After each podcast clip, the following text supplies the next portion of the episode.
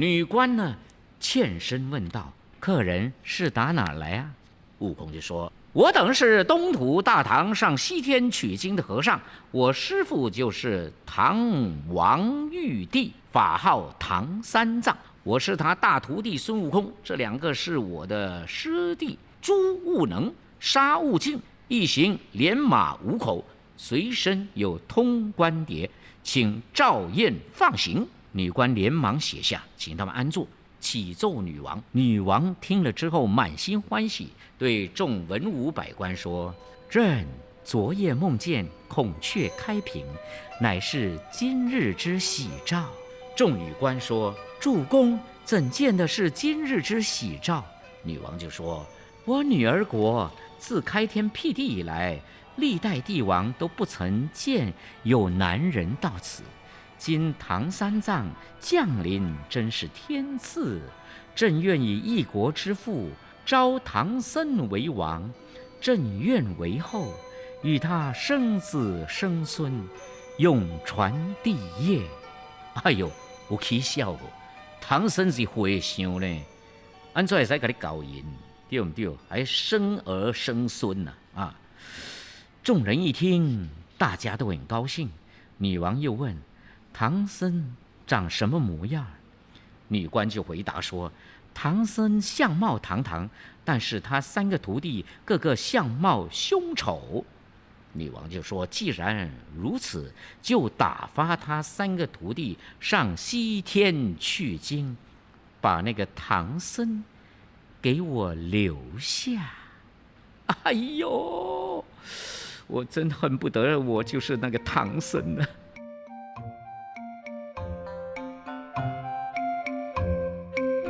僧师徒正在用饭，只听外面有人来报：“太师驾到。”唐僧忙问：“太师来干什么的？”悟空就说：“又没有请他来，可能是来说亲吧。”唐僧就很怕的说：“悟空，假如不放，强逼成亲，该怎么办呢？”悟空就说：“哎，师傅别怕，你就跟他说 OK。”老孙自有方法。正说着，太师已经进门，对唐僧下拜：“玉帝爷爷万千之喜啦！”唐僧就道：“我出家人喜从何来？”太师躬身说：“臣奉我女王之旨，特来求亲。”唐僧回道：“善哉善哉，贫僧我只身来到贵地。”又无儿女相随，只有三个徒弟，不知大人说的是哪个亲事啊？太师忙说：“我王愿以一国之父招大师为夫。”唐僧闻言，装聋作哑，低头不语。八戒在旁沉不住气了，嚷着他要招亲。悟空就说：“呆子，不要胡扯。”我们不必为难，情愿留下师父长亲。太师，快换公文打发我们西去，等取经回来，好到这里拜爷娘，讨盘缠回大唐也。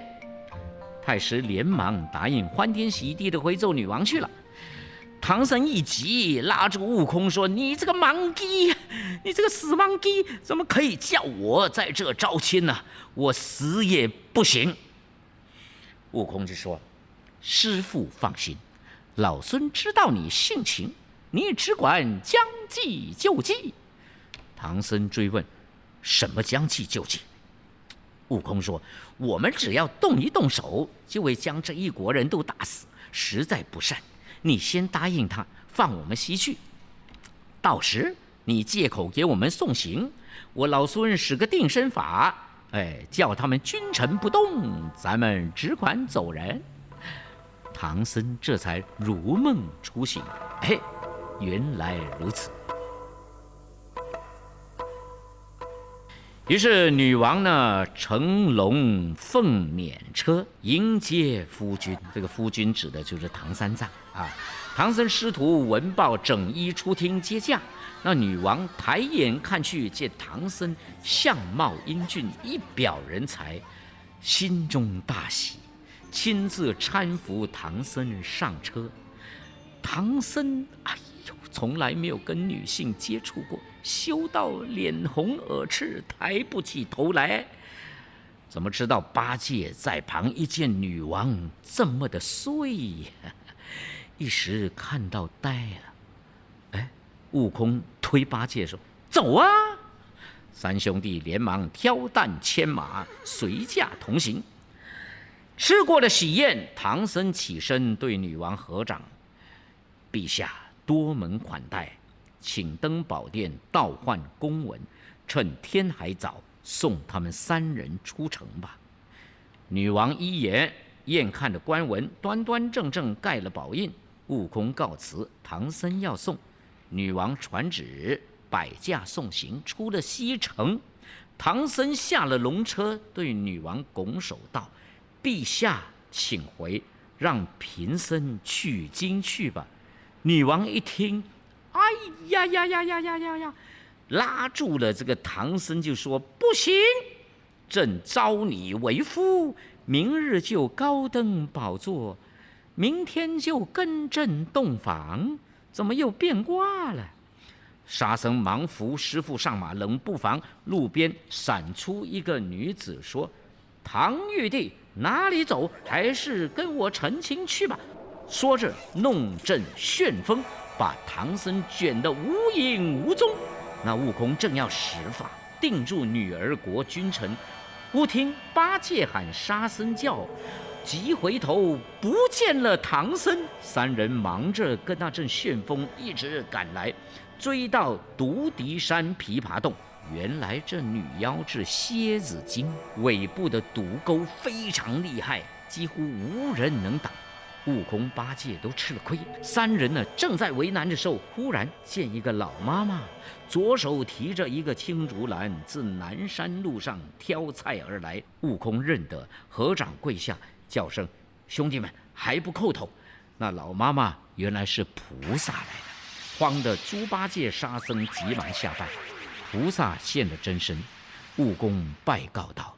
我等遇上妖魔，不好对付，望菩萨搭救。菩萨说：“ 这妖精十分厉害，我也不能赢他。你去东天门光明宫告求昂日星官，方能降服。”哎，说完了，化作一道金光，嗖就回到南海。原来这个菩萨也没有办法收妖。于是悟空就去东天门光明宫中请来昂日星官。只见星官站在山上，现出本相，原来是一只五彩斑斓的大公鸡，啊啊啊啊！有六七尺高。他抬头对着妖精大叫，妖精立即现出本相，原来是一只琵琶大小的母蝎子精。星官再叫一声啊啊啊！这个蝎子精呢就倒地死了啊，这么容易啊啊啊啊就死了啊。OK，原来就是这样的法宝，我还以为他有什么真正的武功呢。三人最后谢了昂日新官，救了师傅，烧了妖洞，又继续西行。